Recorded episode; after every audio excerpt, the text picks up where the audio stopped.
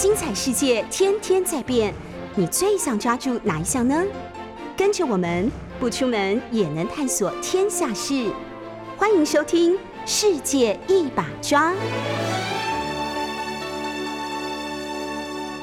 Hello，各位朋友，大家好，欢迎收听 News 九八九八新闻台。现在收听的节目是《世界一把抓》，我是于北辰。我们同时在 YouTube 的九八新闻台开直播，也欢迎大家收看直播。哇，昨天大家有没有震撼到？哦，有没有震撼到？两千多例耶，两千多例，所以很多人很紧张哦。本来大家觉得说应该是没什么了哈，因为疫情这么久了，呃，经历了两个将近两个年头了。大家对于疫情认为应该有一定的认识与呃与心理的准备。不过昨天两千多例 突然间出来之后，我发现大家还是会紧张哎，为什么会紧张呢？因为哇两千多哎，而且呃卫福部长陈时中他也讲不排除、哦、会破万啊，不排除会破万。这破万是个什么概念？大家想想看，破万是个什么概念？如果有一万个人以上哈、有一万个人以上呃确诊，那么就表示。至少他身边所接触的人五到十倍 会被框列，或者是什么自主健康管理啊，或者是现在现在已经搞不太清楚了。我们每天在媒体这样子、这样、这样、这样子周游哈，我们应该对于这种资讯的掌握会非常的清楚。可是我问了很多身边的媒体人，也包含了很多学者专家，我问他说：现在如果我们不小心真的跟确诊者接触了，我我们到底是要自主健康管理，还是要隔离，还是要怎么样？我说有没有一个正确的指引？然后自自主健康管理到底是七天、十天还是十四天？这有没有一个非常明确的一个一个指引？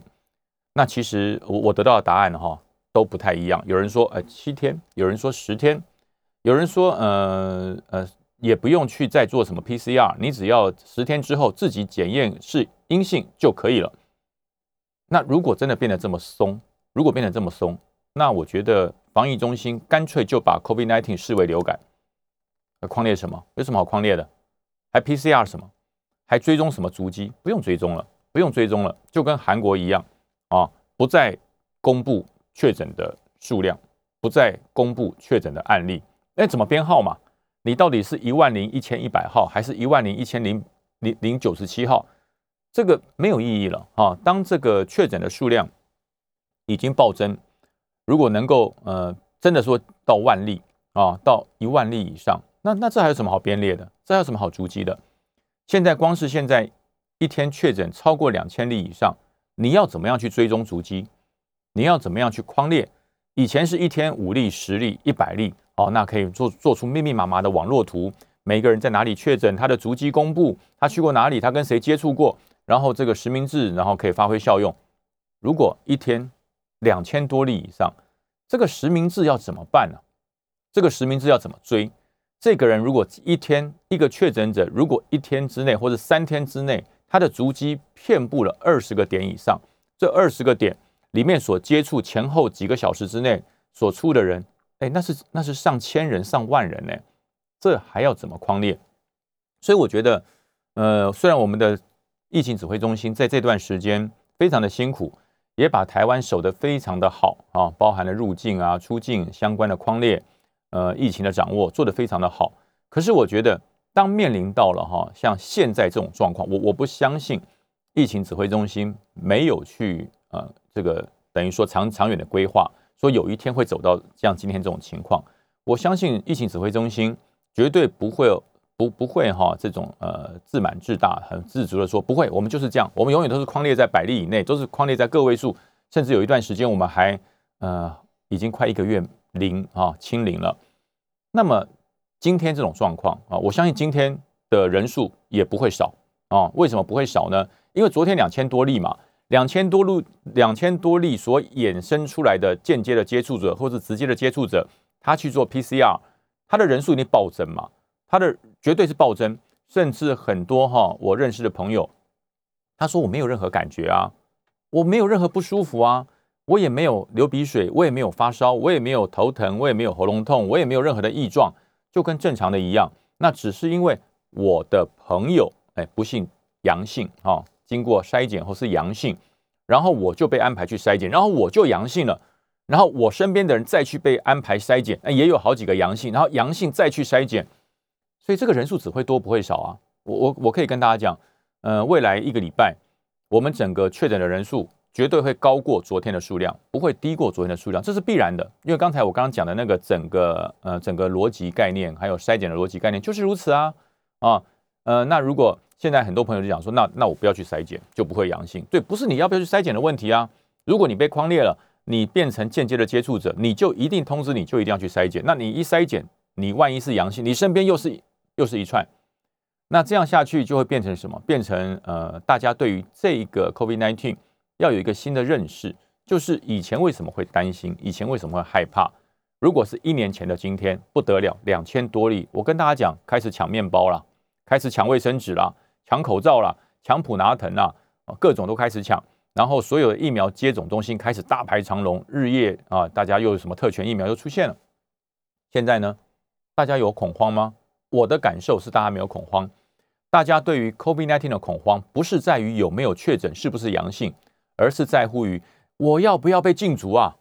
现在大家比较重视这个，啊我被禁足十天，我被禁足十五天，我的收入减少多少？我被禁足十天，请问这十天我要吃什么、喝什么？我家里面的贷款，我家里面的所有的开销怎么办？现在大家担心的是这个，政府听到了吗？政府听到了没有？现在大家担心的这个，也就是说，当疫情已经进入到今天这个阶段。也就是说，嗯，不会有重症啊，就是重症可能只有百分之零点四到零点五这么低。那中症的这个所占有的的比例也是不到零点三。那绝大多数百分之九十以上的都是轻症甚至无症状。那么政府对于这个阳性，对于这个 COVID-19 的管制措施要不要改变？要不要改变？我觉得这考验的哈，中央防疫指挥机机呃，中央防疫指挥官。你对于这个 COVID-19 的专业与了解，经过这两年之后，有没有什么进化？有没有什么改变？人民的恐惧是什么？人民的担心是什么？去年的今天，人民的担心是我不要确诊，哎，确诊之后不得了，可能会出现非常严重的大事。我不要确诊，确诊之后我可能会产生呃什么不良不良的影响。可是到了现在呢，大家担心的是确诊吗？啊，我真的问问看各位各位听众，你担心的是确诊吗？你？扪心自问，你现在害怕的是确诊，是被检出阳性，还是被检出阳性以后这个指引不明的规则啊？我被确诊阳性之后，请问我该怎么办？管制十天，然后呢？然后你就没事了。那那管制谁来管制我？谁来谁来督促这些已经确诊的人不要乱跑？那如果已经确诊的人，他只是做自我健康管理，他没有乱跑，自主健康管理在家里面，那那这有用吗？这有用吗？那就是。吓死胆小的，撑死胆大的。胆大的继续继续工作去啊！反正我只要不筛检，你怎么知道我是阳性？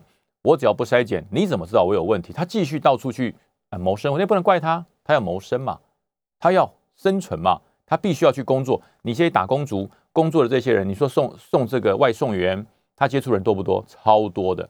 他每天要送多少单，他就接触多少人，而且呢还要乘以二乘以三，因为他要去店家拿东西。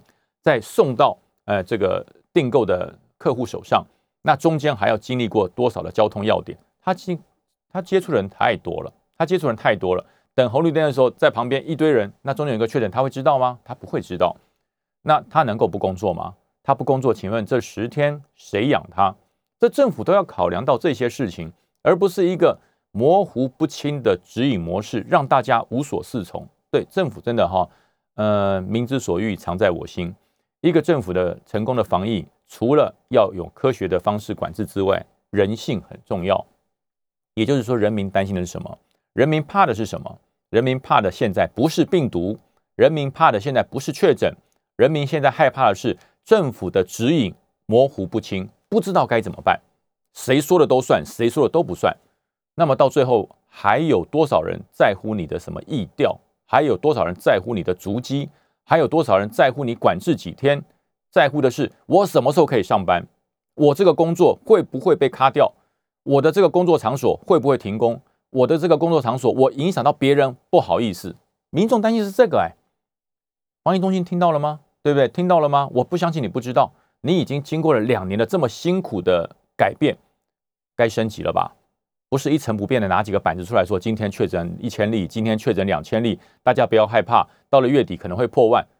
这这谁都知道啊，这谁都知道。我刚才整个广播的逻辑一推算出来，大家都知道嘛，月底破万当然不是不可能的。两千每个人在框列再筛检，对不对？然后再产生阳性再筛检，那个那个是倍数成长的嘛。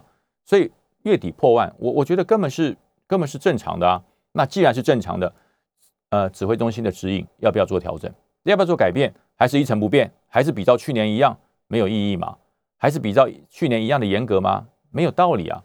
啊，所以人民的担忧，因为我们已经注射过一二三啊三剂疫苗，那大家对于这个病毒基本上我们的抗体有一定的程度，虽然不会不确诊，现在突破也不是突破性的感染，也不是什么新闻啦。很多人打完三剂也都确诊啦，可是确诊他没有症状嘛？他确诊之后他几乎是没有症状，连流鼻水、头痛都没有，那那不是跟正常人一样？那不是跟正常人一样？那就表示这个疫苗是有效的嘛？哦，因为去年此时，如果呃确诊了，那一定会不舒服嘛。呃，身体比较强的人可能就是头痛啊，然后有点发烧，然后隔离个十四天，然后就就就康复了，再一筛阳性就康复了。那么身体弱的人没有没有这个疫苗的保障，他可能就重症了，他可能就要进隔离病房了，就要进负压病房了。那么这就是疫苗产生安定的作用。那既然疫苗产生了安定的作用，这这政府的防疫还一成不变，这这像什么话？这是没有道理的，所以我觉得，呃，防疫指挥中心赶快制定明确的指引，因应二零二二年四月份开始，这整个疫苗产生的作用，让大家不要担心啊。那真的是确诊阳性，真的是确诊阳性之后，明白的指引出来哦。你在发烧期间，或者是呃你在什么样一个状况，隔离几天，明确讲出来，不要混沌不明啊。到底十天，到底十四天，到底七天，不知道，不晓得，你让人民。不是因为疫情，不是因为病毒而紧张，而是因为政府规定的混沌不明，政府规定的方式没有明确的指引方向，让民众因为政策而恐慌，这就叫无能呢，这就叫做无能。所以我说哈，呃，大家不用去责怪防疫指挥中心，为什么？他也是人嘛，他也不晓得会变得这么严重。对，那不晓得变得这么严重，其实就应该呃要检讨了。为什么？因为全世界都如此了，韩国都如此了。美国都如此了，先进的国家都如此了，那难道你认为台湾可以独善其身，隔绝于世界之外吗？挡不住的，挡不住的，有很多事情是挡不住的。这些病毒，这些病毒的进化，这些病毒的感染速度增加变快，这是我们挡不住的。那我们按照世界的节奏，我们注射了三剂的疫苗以后，我们绝大多数的人他有防疫，他有抗体，所以不需要这么紧张啊。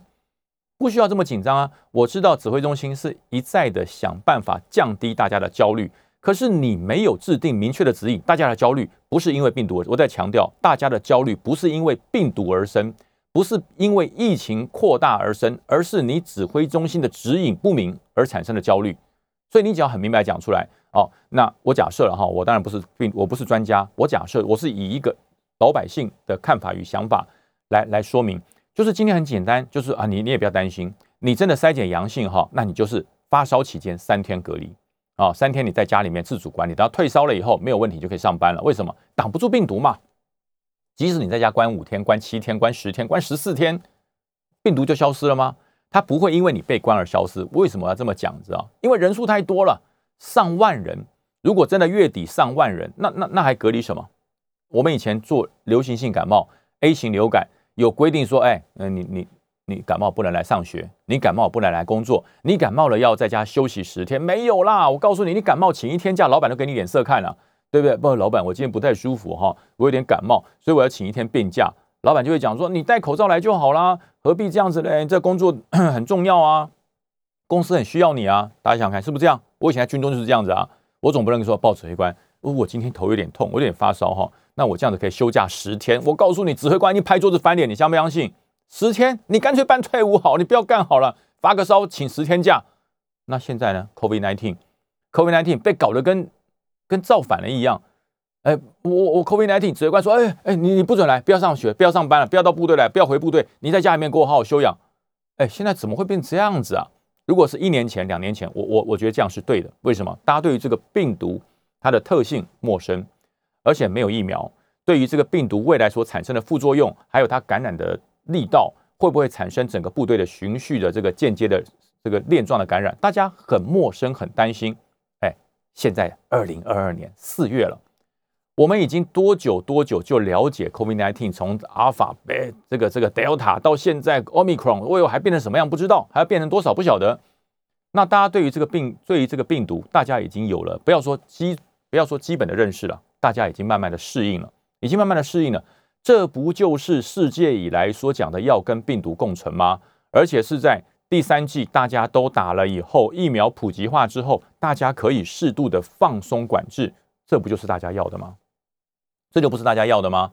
因为这个病毒，这个新冠肺炎，它的病毒它不是天花，天花的这个病毒哈，它它很凶猛，可是它很笨，它经过了预防注射之后，它就绝种绝迹了。那 COVID-19 就不是天花，它会不断的变嘛，就跟感冒一样。人类从有人类有有有医药史、医疗行为开始，到现在跟感冒共存了多久？以前感冒稍不慎，那是会要人命的。以前的感冒稍不慎会要人命的。那现在呢？感冒不是没有要人命，部分它是部分，有部分没有做好呃这个没有做好这个管制，没有做好预防。或者你有并发一些并发症啊，肺炎啊，其他身体的疾病，感冒也会要人命。可是大家对感冒为什么没有那么紧张？大家对感冒为什么没有那么紧张？感冒也一样是冠状病毒一样啊，为什么那么紧张？因为这么多年来，大家对感冒已经适应了，已经释怀了，已经不紧张了。那么 COVID-19 它就是另外一种形态的新冠病毒出现了嘛？那大家初期从陌生啊产生了恐惧。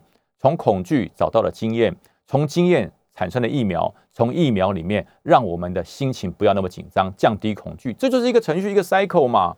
那不能说，呃，疫苗疫苗产生之后，大家打了三剂之后，大家又回归到初始的恐惧。那这个恐惧不是对于病毒的恐惧，是对于管制手法的恐惧，这是人祸哎，这就是人祸啊。所以我真的是希望指挥中心，呃，能够做一些调整，能做一些调整，呃。大胆的做该做的事，而且现在我们台湾不是呃所有人的第一名，不是第一个做的，现在全世界都在做了，南韩也在做，美国也在做，日本也在做，现在全世界都在做这件事情，那是不是不要再墨守成规，不要再守住那个说台湾是世界第一管制最好的地方，放下放下啊，指挥中心放下世界 number one 的感觉，放下世界防疫最好的感觉，放下那种台湾只有几个人确诊的那种感觉，面对现实，这个 COVID nineteen。是世界性的病毒，全世界都在注意这件事情，全世界也都在反映这件事情，而这件事情也做了很大的调整。哦，所以我觉得指挥中心该把整个指引明确的告诉大家了，因为如果月底真的要破万，那个影响的人数是数十万人的影响，他的生活，人民在乎的不再是病毒是否扩散，人民在乎的是指引的明确。人民在乎的是，我如果阳性，我该怎么办？明确的讲出来啊！明确的讲出来。呃，在人民的生活、讨生活的这些市民百姓的生活中，让他的影响降到最低，这就是指挥中心该做的事啊！所以我觉得这个这个高风险也好，长者也好，什么现在要传出要打第四剂，我觉得打三剂，我觉得已经我我很乖乖的打了三剂啊。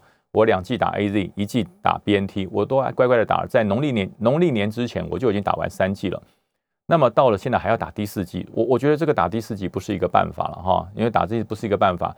呃，我觉得真正的指挥中心要认清这个病毒跟人类共存的事实哦，不要再去做无谓的呃这个争取世界第一防疫冠军。我觉得那个光环不重要了，重要是人民生活要回归正常。我们不能因为。一个新冠肺炎，一个 COVID-19，让我们永远停滞不前。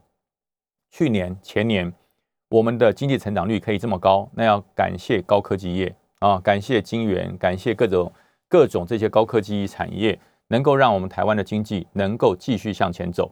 可是，不能光靠这些高科技产业撑场，我们的传统产业，我们的呃市场经济要恢复啊，要恢复啊。如果没有办法把这个病毒跟我们的生活共存，没有办法让人恢复正常的生活，这不会正常的，这不会正常。难保有一天我们会不会整个经济开始衰退？难保有一天不会让人民的怒吼上升。所以我觉得大家对于指挥中心的长长期的付出是肯定的，但是我觉得疫情指挥中心该调整了，哦，真的该调整了，不要再一成不变。我真的很希望今天下午的这个记者会就可以明确的公布未来阳性的该怎么办，它的指引是什么？不要再拿以前那一套，呃，是十四天，然后七天怎么样？我我觉得那都是旧的做法。经过了这一段，大家在注射完三剂疫苗之后，对于确诊的指引该出来了吧？啊。那你没有注射疫苗的人，你确诊之后，你的指引要按照旧的，因为你是完全没有没有进展嘛，你是完全没有接受任何疫苗的防御防防御的这个能力，所以如果说完全没有接受过任何一剂疫苗的，那就是按照旧的指引。我觉得这这这个不用怀疑啊，因为去年如此，现在如此，呃，你的基石的条件没有改变，所以你还是按照旧的隔离指引。可是如果你打了三剂，打了两剂以上的疫苗，它的指引就不应该跟没有打疫苗的一样。我我我这样讲哈，我觉得大家应该有听懂，因为这样才会让我们的生活恢复正常，这样才会让这些乖乖按规定去注射疫苗的人，他觉得我服从政府的领导，我服从指挥中心的指示，那我确诊以后我有不一样，因为经过科学的数据，经过呃国外的经验，所以我不需要再隔离这么多天，那这样人家才会愿意打疫苗啊，否则有打疫苗没打疫苗都隔离一样，有打疫苗跟没有打疫苗的人，所有的隔离条件，所有人的。这个指引行为，行为指引都一模一样，那那那我干嘛打疫苗？那我就不要打疫苗了嘛，对不对？那这个疫苗到底有什么功用？这个疫苗到底能够让我们安心，还是可以对于病毒有效的预防，防止重症？你要从指引上来显示，而不是呃从成效上来显示。我觉得这才很重要哈。呃，真的，大家还是要注意健康。我觉得勤洗手、戴口罩，大家千万不要少。休息一下，进广告。Hello，各位好朋友，大家好，欢迎回到九八新闻台《世界一把抓》，我是于北辰。哇，上一节我们谈恐慌哈，对于这个指引不明确的恐慌，对于确诊以后你打了几剂预防针、几剂疫苗，不同的指示没有出来而恐慌。那么下面还有一个更恐慌的事哈，昨天不小心在看新闻啊，我在看新闻，五十二台的华视新闻，真的是不小心。呃，因为我们平常我们常跑媒体，我们必须要吸收大量的资讯，不管是对于呃乌克兰跟俄罗斯作战的，不管是对于疫苗还有这个防疫的状况。不管是对于呃蓝绿在各县市的初选啊，不管是议员还是市长，甚至两岸的状态，我们都会很明确、很仔细的关注。可昨天我不小心看到一个跑马灯，哇！我从沙发上跳起来，为什么？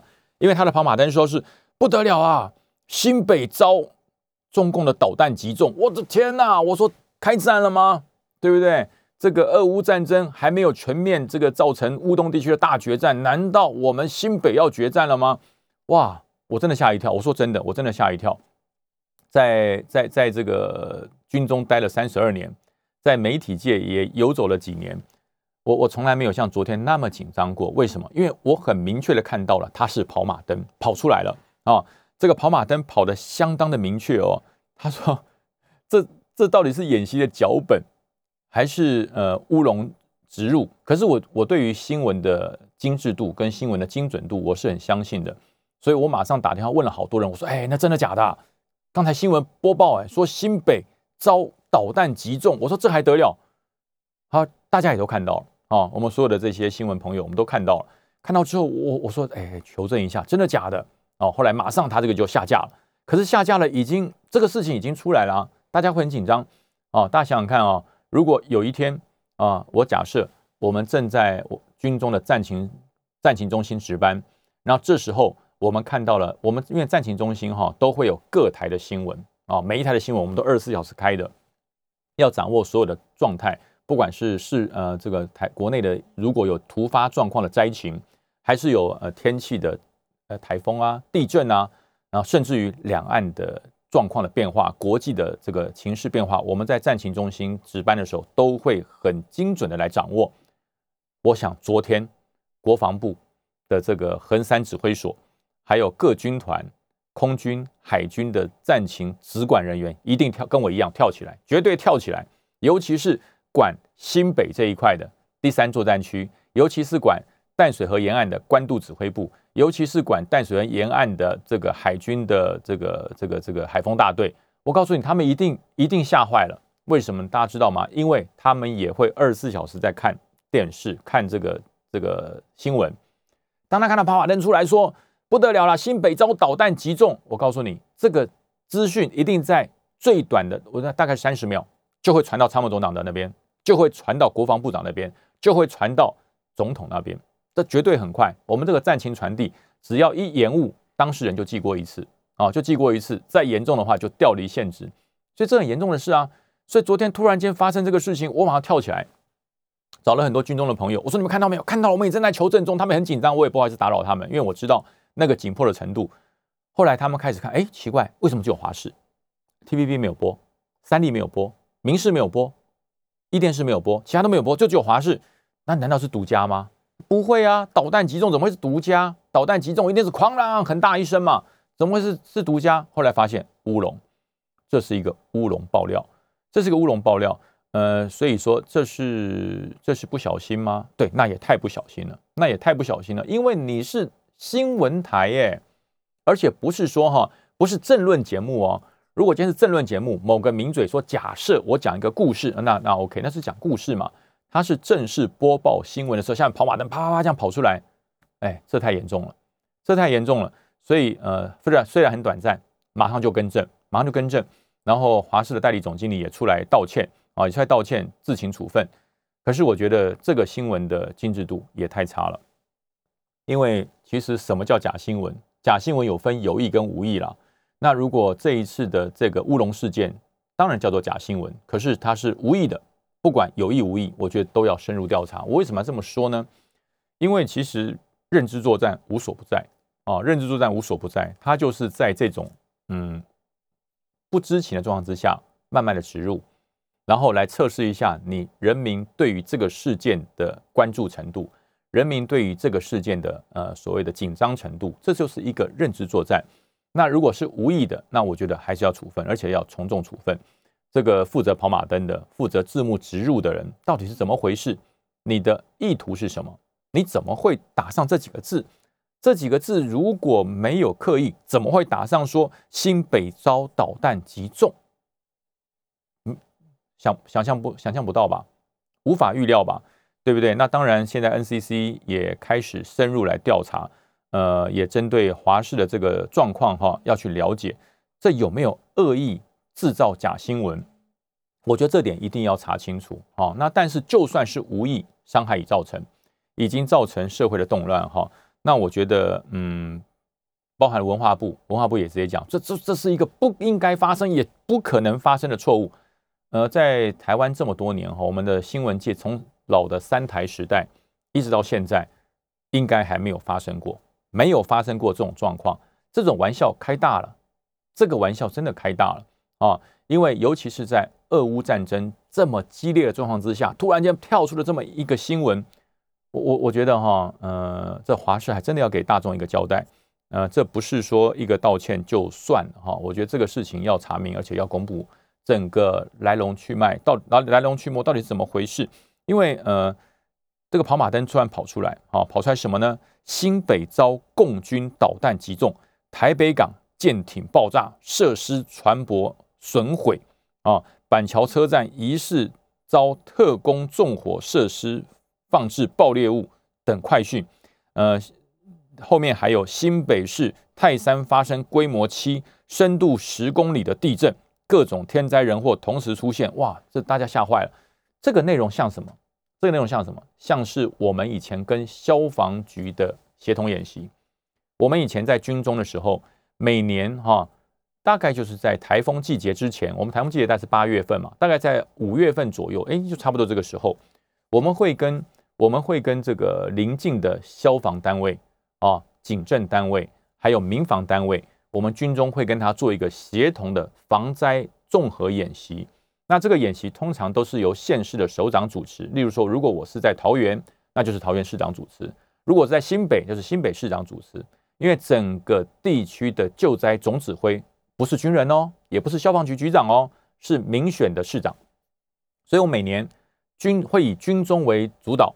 啊，然后会请消防，会请这个警政，会请民防，然后由这个地方的首长出来主持这一次的呃整体综合的防灾演练，每年会一次。那这是不是这样子产生？我不知道啊，这是不是这样产生？那如果如果是啊，如果是演习，那你前面应该写啊，新北市今日在巴黎港或什么地方举办防灾演习，那演习发布状况是哈什么导导弹机啊，这就这就顺了，这就通了，这就通了啊，这就这就可以，这就没有问题。大家一看哦，演习嘛，然后演习状况怎么样？可是呢，这个跑马灯也很少会把演习的内容打出来啊。通常就是说啊，新北市在巴黎港，在台北港呃实施救灾演习、防灾演习、防灾综合演习啊，由侯友谊市长或者由什么卢秀燕市长主持，他通常是这样嘛，或者由郑文灿主持，通常是这样子。那整个演习的内容没有人在打的啦，什么遭导弹击中啊，什么地震深层多少公里啊，然后呃什么火灾啊，综合嗯，通常没有人会写演习的状况，就是把这个演习的资讯啊，由谁主持，有哪些部队参加，这样写出来，没有在打状况的。啊对，这么多年很少有人把演习的状况打出来，那汉光演习状况不就多了？汉光演习还得了？如果这个状况换成汉光演习入职，那不得了了。前几天大家记不记得有那个我们的 F 十六从我们台北市跟新北市上方呼啸而过？那如果再配合上这个新闻，那不吓死人了？早上对不对？如果这个假新闻打出来，对，没有写到说，呃，这是国军的啊联想演习啊，国军的联想演习。几架飞机由空呃这个这个新北市跟台北市的上空呼啸而过，呃，人民请不要紧张，这是演习。这新闻应该是这样子嘛？新闻是安抚人心，让人民知道真相，而不是制造恐慌嘛？那如果这两架飞机呼啸经过台北市上空，那那如果配合这个假新闻，这还得了啊？共军飞机两架侵入我国领空，由新北市上空飞过，那你形象大谁睡得着？还有老百姓在家睡得着吗？不跳起来啊，到处找防空洞啊，到处找地方躲啊，那不就造成社会的动荡跟混乱吗？所以我觉得，呃，真的新闻工作从事从从事者一定要相当的谨慎啊。那这一次的状况，呃，我我觉得 NCC 要深入调查，而不是拿起轻轻放下，然后这个就没事了。我觉得这个这个这个事情，我我觉得不是可大可小，他一定要一定要严格的来查处来查处。因为他掌握的是什么？他掌握的是公共的公共的发声，他掌握的是新闻，他掌握的是专业，是权威。所以这个事情不能开玩笑哦，这事情绝对不能开玩笑，绝对不能够把这一些嗯媒体当成嗯当成一个儿戏，就这么随便。尤其是新闻，尤其是新闻，否则哈这样下去，谁还敢相信新闻呢？哎，相新闻的跑马灯跑出来都是错的。那以后我们看到这个新闻跑马灯，我们想要质疑一下，哎哎，这这这是开玩笑的还是真的？是不是又出包了？那放羊的放羊的孩子，放放羊来，狼来了，狼来了，狼来了，讲走了，大家就不相信了。大家都听过这个这个寓言故事吧？对不对？一个小孩儿，呃，每天觉得好玩，到处喊狼来了，狼来了。有一天真的狼来了，他一喊，没有人理他，所以造成了很大的损失。这不行啊，这真的不行。这种事情一次出包要郑重道歉，要郑重道歉，否则的话，这个事情。影响的严重程度，哈，绝非你我可以想象得到。所以，呃，针对这点，我国防部部长也很生气啊。呃，在立院，很多人问到国防部长说：“这，他说这还得了啊？这还得了？这个是呃严重影响民心士气。”我所以为什么会这样讲？国防部长为什么这么生气？因为他们在战情中心，在横山指挥所的值班人员一定就传给他了啦。包部长不得了啦！华视新闻登了这个导弹打到台北港啊！我想，这邱国正部长如果有心脏病，可能就发作了。我跟你讲，还好他身体勇健啊，没有事，否则一定吓坏了。为什么？那那就是开战了。如果真的有炮弹、有飞弹打到台北港，那不就是开战了吗？哎，如果这个事情闹上国际版面，你看怎么得了？你认为全世界没有在看我们的的各台的新闻吗？一定有啊！这个新闻、这个笑话，如果闹到全世界去，哎，这真的是笑话。而且呢？会变成敌人认知作战觉得很好突破的一环。我不用找太高层啊，我不用找你媒体的高层，我也不用再去找这些呃从事所谓协力者，我只要找到一个人，他是跑跑马灯的，他是做新闻的，植入一切完成。这太可怕了啊！所以我们大家还是要注意到。来休息一下，进广告。Hello，各位朋友，大家好，欢迎回到九八新闻台，世界一把抓，我是于北辰。哇，前面讲了疫情的，讲了这个假新闻的问题，哎，讲一点振奋人心的吧。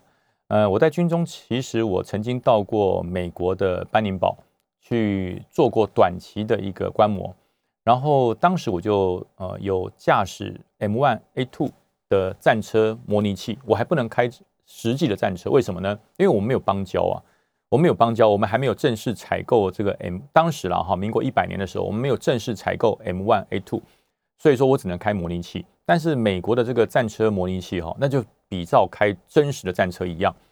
那当当然当时我有点有一点小遗憾，为什么小遗憾呢？因为我不能穿军服到美国的 For Benny，就是班尼堡基地去，我不可以啊，要穿便服。所以当年我们不是穿西装，因为穿西装怎么驾车？所以当时因为我们要做战车模拟器的试呃这个驾驶，所以我们当天是穿的运动服啊，轻便的运动服去。那我看到旁边跟我一起在开战车模拟器的人，都是穿着自己国家的军服，有韩国的啦啊，有其他国家的啊，就是跟美国有有军售来往的一些国家的军人，他们就穿着自己的军服在里面呃驾驶模拟器。那看到我一个穿的运动服，哎，我觉得，但是我心中有点失落感。哎，我们也花也是要花钱买啊。我们国家也是呃正式的国家，为什么我不能穿军服？他们都能穿军服，所以心中有一点嗯，有一点小不开心啊。那但是我还是很很用心的来来做这次的训练。那么 M1A2 的战车是个好战车。说句实话，呃，很多人说你开 M1A2 战车第一次的感觉有什么感觉？我说感觉良多。为什么？因为我们一般的战车哈，不管是 M60A3、CM11。还是早期的华克猛犬 M 四幺 A 三这些战车都是坐着开啊，我们都是坐着开，而且都要腰杆挺得直直的，都坐着开。M Y Two T 告诉你躺着开，M Y Two T 的战车真的是躺着开，我不骗你。我第一次进那个驾驶舱之后，我说：“哎，这个这个椅背怎么样扶正？”因为我以为是呃那个老美哈，老美的这个阿兵哥比较散漫，把它这样躺着休息。后来那个教官就跟我讲说：“他说学员。”就是这样开，躺着开，不要怀疑。M Y Two 战车是躺着开，他的脚是向前伸直的，然后你的你的腰是呈一个半弓形的状态，然后把脖子稍微挺高，它后面有一个护颈，把你的头抬起来，你是半躺半躺卧的姿势在开这部战车，所以开战车的方式、视角的位置，还有整个转向、油门吹入都完全不一样。呃，但是呢，相当好开，我只能说战车比比一般的汽车好开。啊，为什么呢？第一个，它都有动力系统，当然有动力啊，因为它的转向不是靠呃手方向盘去转，而是靠两个履带的差速来做转弯，所以说它是非常的驾驶起来是非常的轻。然后它踩这个刹车的磅数也不需要像我们以前的这个传统的战车是机械式是机械式的制制动，是要用实际的脚的力量去踩啊。它的都都是所谓电子触控的的这个刹车系统，你踩上去之后它会有加力感，所以非常好开。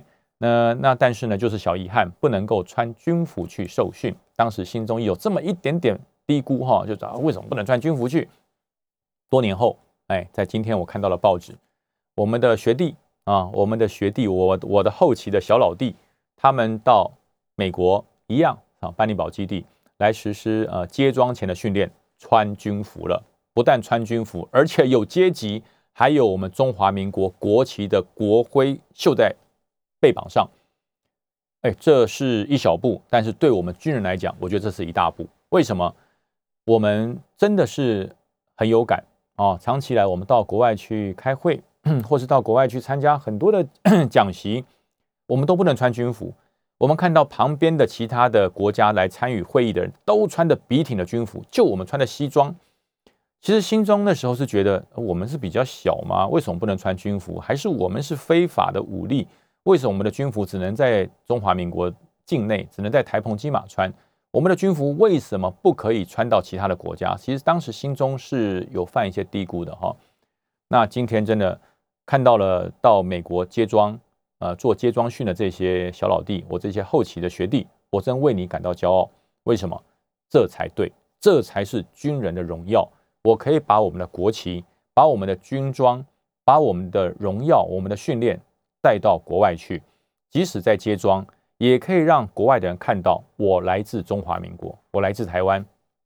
虽然我的军力不是世界第一，虽然我的装备不是世界上最好，但是我一样有捍卫我们国家、保卫我们国家的决心跟勇气哦。所以我今天看到这张图，我真的真的是有点感动啊。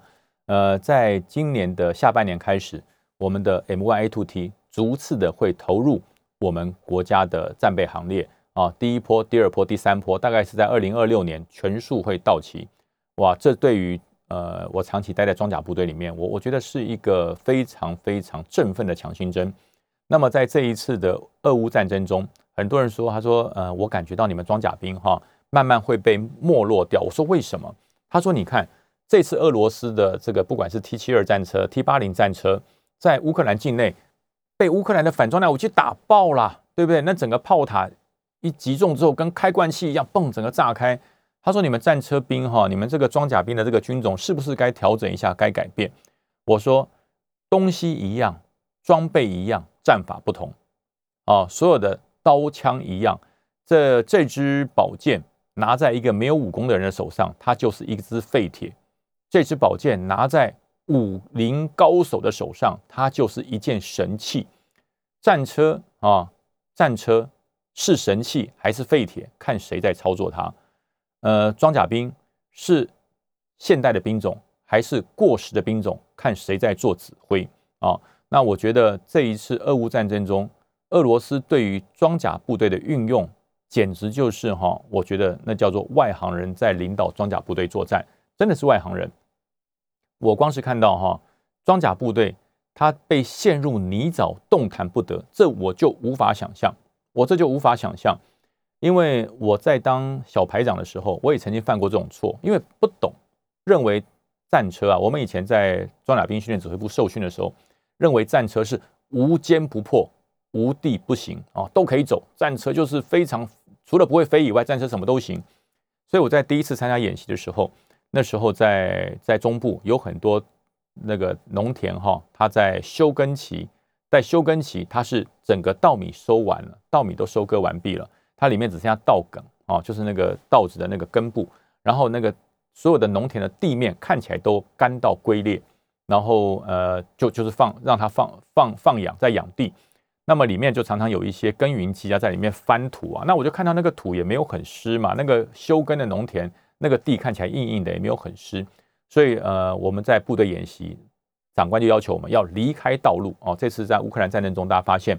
俄罗斯的战车被击中，几乎都在道路中央。所以我们在演习的时候，其实，在那个年代，民国八十年，所有的裁判裁判官就说：战车远离道路啊，尽量不要走道路。那那那就那么一条路怎么办呢？哎，我看旁边农田休耕啊，那农田休耕，然后呃，耕耘机都在里面打嘛。那我就跟这个农夫讲说：哎哎，我说不好意思，我可以借我躲一下。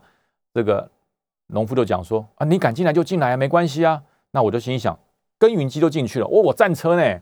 对不对？我有什么怕的？我就把战车呼就开到那个休耕的干旱农田中啊，开到旁边去想躲一下，哇，不得了！一躲下去，我的履带开始刨土啊，那我的这个战车的腹部被土顶住了，两个履带空转，两个履带空转，我告诉你，没错，就这么糗，战车就被困在一个旱田里面，两个履带空转，怎么转都转不出来，哇，多紧张啊！无线电那个地方连长就跟我说。排长，前进，前进！我我也想前进啊，就困住了，怎么办呢？那就一直叫我，那我就说前进中，前进中，就就就就骗一下嘛，不然当场就被飙翻了。然后旁边就有一个其他军、其他的部队的一个战车就经过，一个老士官长头头头探出来就问我：“小孩在干什么？”我我是困住了，他困住了脱困啊！我说我也想脱困，我说你没看我两个履带悬空不能动吗？哦，那这个老士官长就跳下来说：“哎呀，这个学校都教了你们些什么？”把那个弹力绳拿出来，我说什么是弹力绳啊？他就上了我的战车，工具箱打开，拿出两条很粗很粗的绳子。其实当时我在装备保养的时候，我就不知道这两条绳是干什么的，我以为是呃这个平常闲来无事哈，排长叫这个战车兵来拔河练身体的。他说这是弹力绳自救用的，他就帮我把弹力绳缠到主动轮上，然后后面的一端就缠到啊缠到他的战车上，他的战车就轻轻的向后退，我的主动轮加上我的动力，加上他的战车帮我拖。哎，就这样借力使力，我脱困了，我脱困了。所以说，其实在整个战场的实务，我学到了。哦，那是我在学校学不到的，我在受训的时候完全没有学到了。在哪里学到？在演习中间学到了。那当时如果我没有陷入这个旱田中，我没有遇到这位士官长，我这辈子学不到，我不知道怎么脱困。所以我说，同理可证，一个卓越的指挥官。不是他饱读经书，不是他读遍了各种准则，不是，而是他要有非常扎实的演习或是实战经验。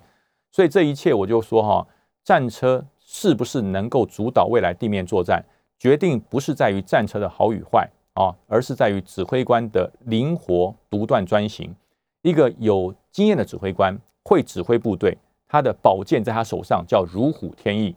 如果一个不懂作战的指挥官，或是一个不懂作战的战车兵，他把再好的战车开在他手上，驾驶在路上，那就是一团废铁。